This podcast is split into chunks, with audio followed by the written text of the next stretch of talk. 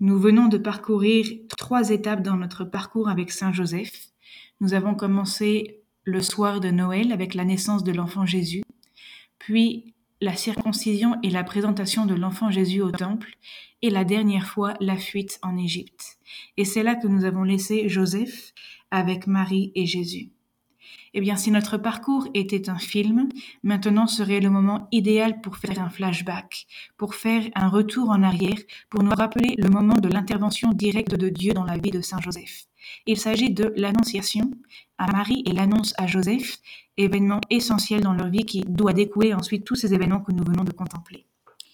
Vous pouvez trouver le passage de l'annonciation à Marie dans l'évangile de Saint Luc au chapitre 1, des versets 28, 26 à 38, puis l'annonce à Joseph dans l'évangile de Saint Matthieu, chapitre 1, des versets 18 à 25. Pour une question de temps, j'ai le souci de ne pas trop étendre ces enregistrements. Alors nous n'allons pas lire les textes ensemble, mais je vous invite chacun d'entre vous, depuis là où vous êtes, à pouvoir relire les textes. Nous commençons en attendant par le commentaire du premier passage qui est celui de l'évangile de Saint Luc, qui se centre principalement sur, sur la Sainte Vierge, sur Marie. Et le premier point qui retient notre attention est le lieu géographique où elle se trouve. Il s'agit de Nazareth. Certains d'entre vous ont peut-être peut eu l'opportunité de se rendre en Terre Sainte et de connaître cette ville de Nazareth. Toujours est-il qu'à l'époque de Jésus, Nathanaël nous le dira plus tard et Saint Jean le rapporte dans son évangile au chapitre 1, Nazareth n'était pas une ville bien renommée. Nathanaël dira De Nazareth peut-il sortir quelque chose de bon? Eh bien, comme Philippe, nous aimerions lui répondre Viens et vois. Ou plutôt, aujourd'hui, avec les 2000 ans qui nous séparent, avec les 2000 ans de rétrospective que nous pouvons avoir sur ces événements, regardons en arrière et voyons. De Nazareth, nous avons Joseph, Marie et Jésus. Ce qui nous mène à dire que peut-être nous ne savons pas regarder correctement la réalité. Peut-être que nos critères ne sont pas les mêmes que ceux de Dieu. Peut-être que nous ne savons pas voir ce que lui voit. Nous sommes aveugles d'une certaine façon.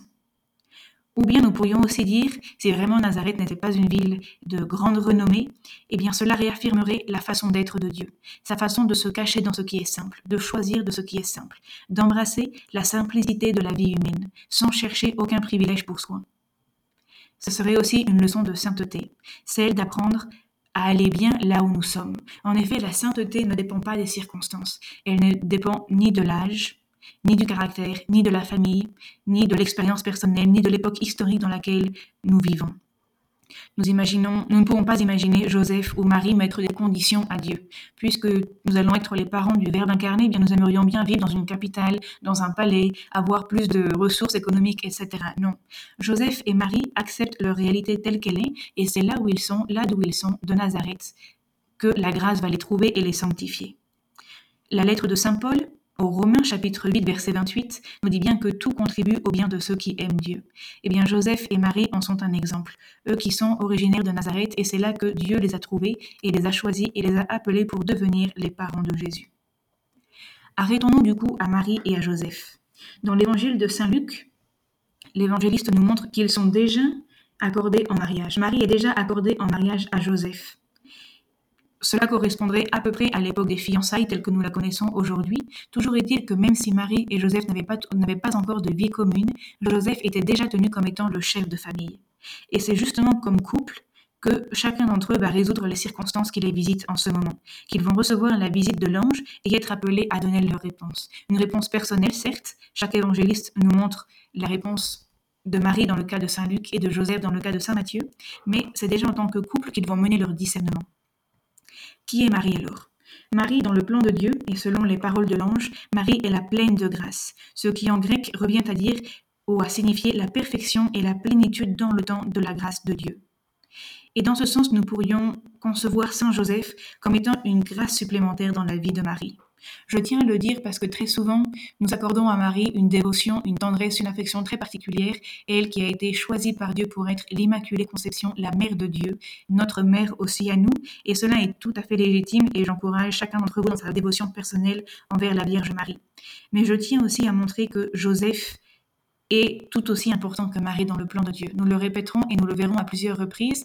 Je dirais tout aussi important, nous savons que Saint Joseph n'a pas reçu la même grâce que Marie d'être épargné des conséquences du péché originel, mais cependant, c'est l'homme juste dont nous avons déjà parlé. C'est un homme d'une grande qualité humaine et spirituelle qui fait corps avec Marie dans cette mission qu'ils ont tous les deux reçue.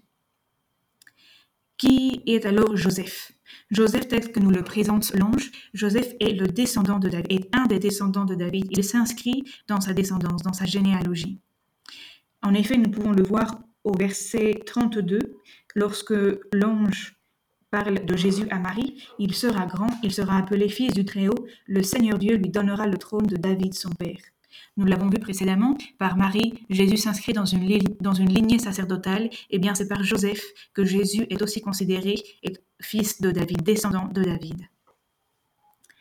Nous pourrions maintenant du coup nous attarder sur le verset suivant, au verset 34, lorsque Marie demande à l'ange, Comment cela sera-t-il, puisque je ne connais pas d'homme? Nous pourrions penser ici qu'il y a un dilemme, qu'il y a une complication, il y a une difficulté, et nous allons essayer de nous attarder un petit peu plus sur cette phrase avec l'espoir et en faisant, l'effort de mieux la comprendre. Lorsque Marie nous dit cela, elle ne se réfère pas au passé. Sa perspective n'est pas de regarder vers le passé, de faire allusion à une difficulté, à un obstacle qui l'empêcherait d'être mère. Marie, en effet, pourrait très bien se rappeler de certaines femmes dans l'Ancien Testament, comme Sarah, mère d'Isaac, Anna, mère de Samuel, la maman de Samson aussi, toutes trois des femmes qui ont eu des difficultés pour devenir mères et grâce à une intervention divine particulière ont pu jouir de cette bénédiction. Mais non, l'objection de Marie ne porte pas au passé.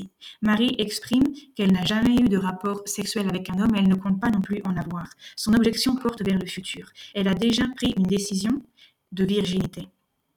Cependant, en tant que fiancée avec Joseph, Marie n'aurait pas la possibilité de prendre une telle décision sans le consentement de son époux. Ce qui nous amène du coup à poser plusieurs conclusions. Tout d'abord que Joseph connaissait la disposition de Marie. Deuxièmement, Joseph était consentant. Il acceptait, il respectait cette décision de Marie de s'engager dans un chemin de virginité. Troisièmement, il se faisait ainsi le gardien et le protecteur de la virginité de son épouse. Quatrièmement, tout en faisant sien ce style de vie. Et dans ce sens-là, nous pouvons donc arriver à conclure que la virginité de Marie est et aussi celle de Joseph n'est pas une conséquence de l'Annonciation et elle n'est pas non plus une décision unilatérale de Marie, qu'elle aurait peut-être ensuite imposée à Joseph. au contraire, ce passage nous invite à découvrir que la virginité était un projet antérieur à l'Annonciation et un projet partagé par les époux.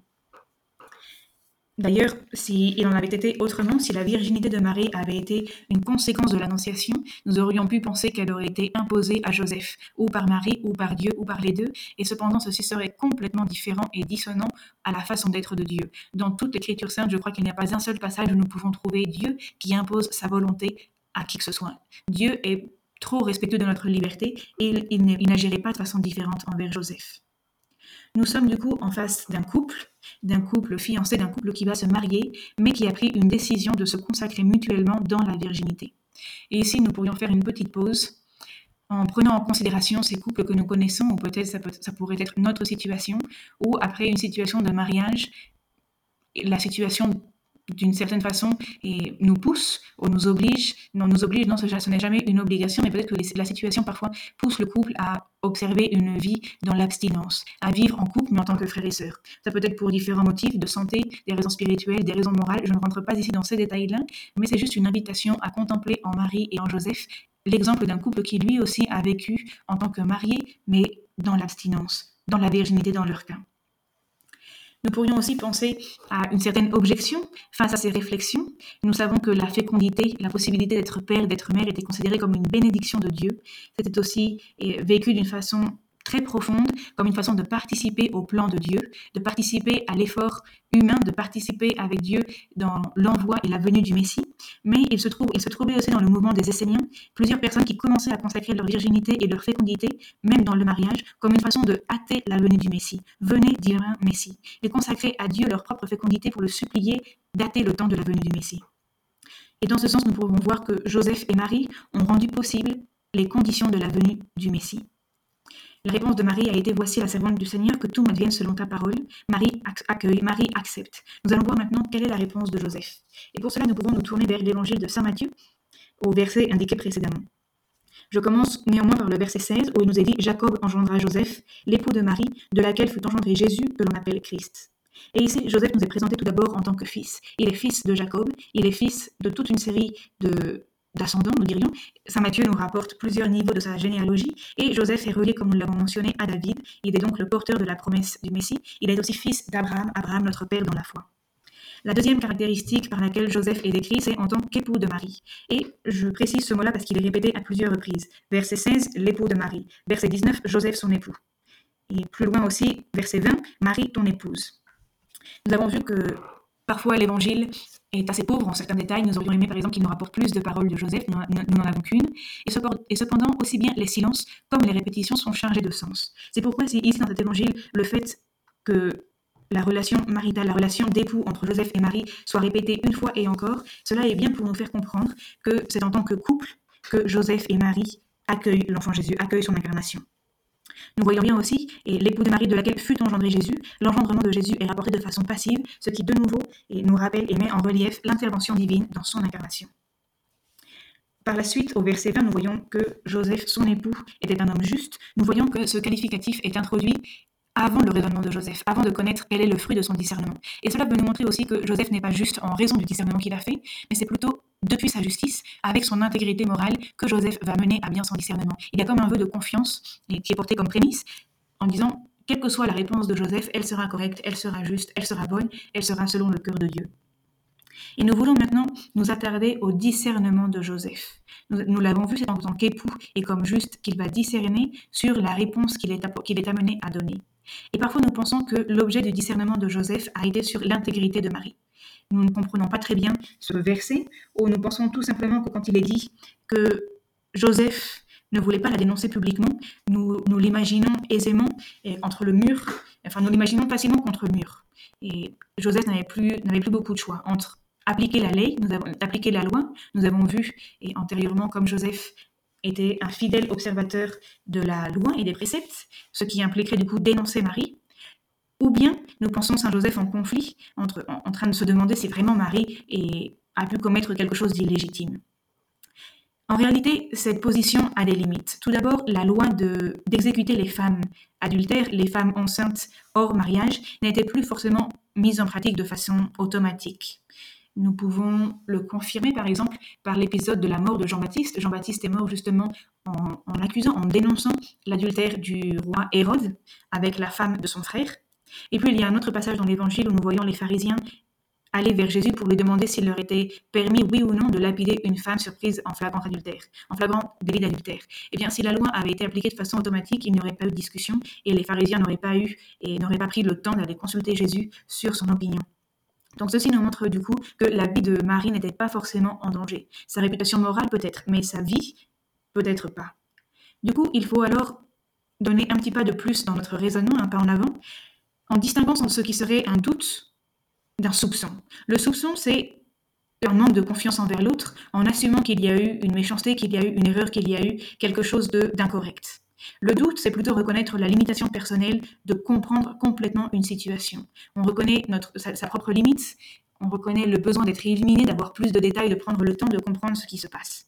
Et dans le cas de Joseph, certainement, il ne s'agit pas d'un soupçon. On imagine très difficilement Joseph soupçonner Marie d'un certain délit, mais Joseph a des doutes. Et j'aimerais ici m'attarder sur le verset qui dit, au verset, au verset numéro 20, pardon, au verset numéro 19, Joseph décida de la renvoyer en secret. Et nous allons nous transporter un instant au chapitre 6 de Saint Matthieu, verset 6 qui nous dit Mais toi, quand tu pries, retire-toi dans ta pièce, dans la pièce la plus retirée. Ferme la porte et prie ton Père qui est présent dans le secret et ton Père qui voit dans le secret te le rendra. Je pense que vous avez compris où je veux en venir. Il y a cette répétition de nouveau de cette expression en secret. C'est bien que lorsque Joseph décide de renvoyer Marie en secret, il ne s'agit pas nécessairement de la répudier, il ne s'agit pas nécessairement d'un soupçon confirmé. Et je vais essayer d'expliquer cette position à la lumière de deux autres passages de la Bible. Le premier, c'est le passage du péché originel que vous pouvez retrouver au chapitre 3 de la Genèse. Après la création, nous voyons que Ève a été séduite par le serpent, elle a été séduite par le méchant, le mauvais, elle a pris le fruit. Et après en avoir mangé et en avoir donné à Adam, ils se rendirent compte qu'ils étaient nus et ils se cachèrent de Dieu. Puis, lorsque Dieu arrive et entreprend un dialogue avec Adam pour lui demander où il est et ce qui s'est passé, Adam va commencer par accuser Ève devant Dieu, puis accuser Dieu lui-même. Eh bien, dans le passage de l'Annonciation, nous avons quelque chose de complètement différent. Tout d'abord, ce n'est pas Ève qui s'est emparée du fruit, c'est Marie qui a reçu l'annonce qui lui était faite, et elle a reçu l'offre qui lui était faite. Au lieu de se cacher de Dieu, dans un élan de honte et de faute, Marie se retire en Dieu, elle est prise sous l'ombre du Saint-Esprit. Et Joseph fait de même. Au lieu de se cacher de Dieu, il se retire en secret. Comme nous disait Saint Matthieu, chapitre 6, verset 6. Il se retire dans la pièce la plus retirée, nous pouvons dire la pièce de son cœur, dans l'intimité de son âme. Il ferme la porte et il prie le Père. Il prie Dieu le Père qui est présent dans le secret. Joseph et Marie se recueillent en Dieu. Et Joseph couvre Marie des regards indiscrets et des curiosités des hommes. Lorsque Joseph choisit de garder Marie, de la protéger, eh bien, en ce faisant, il la préserve de tous les soupçons que les personnes auraient pu porter sur Marie. Il assume la légitimité de l'enfant, il assume la responsabilité de la paternité, il assume sa famille. L'autre passage que je voulais mentionner est celui du buisson ardent que nous pouvons retrouver dans le livre de l'Exode, chapitre 3, versets 1 à 7. En réalité, l'expérience de Joseph ressemble beaucoup plus à celle de Moïse face au buisson ardent qu'à celle de Adam et Ève après le péché originel. En effet, nous l'avons vu à plusieurs reprises, Joseph est un homme de prière, est un homme de silence, c'est un homme qui sait reconnaître la présence de Dieu dans sa vie. Eh bien ici, il en serait de même. Joseph se rend bien compte que ce qui arrive en Marie est le fruit d'une intervention particulière, mystérieuse et miraculeuse de Dieu. Et le discernement de Joseph n'est pas sur l'intégrité de Marie, mais bien plutôt sur la réponse qu'il est appelé à donner. Comment se comporter sans perturber le plan de Dieu sur Marie? Comment se comporter? Que répondre? Que faire pour ne pas troubler le plan de Dieu, pour ne pas le gâcher? Pour ne pas gâcher ses plans.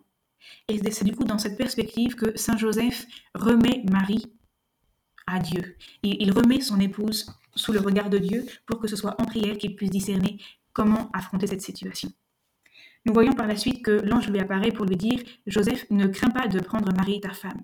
Et nous voyons ici que l'ange apparaît non pas pour dire à Joseph ce qu'il doit faire, non pas pour lui donner un ordre, mais bien pour confirmer une décision. Nous voyons en cela que Dieu a respecté l'autorité de chef de famille. Dieu s'est plié au jugement et au discernement de Joseph. Il a attendu que celui-ci mène à terme sa réflexion pour pouvoir le confirmer dans ce qu'il avait décidé. Par ailleurs, nous voyons que plus tard, au pied de la croix, Jésus confiera Marie à, au disciple bien-aimé, à son disciple préféré, à Saint Jean. Et bien, lors de l'annonciation et de l'annonce, nous pourrions penser que Dieu le Père a aussi confié Marie au meilleur homme qui ait pu jamais exister sur la surface de la terre et qui est Saint Joseph.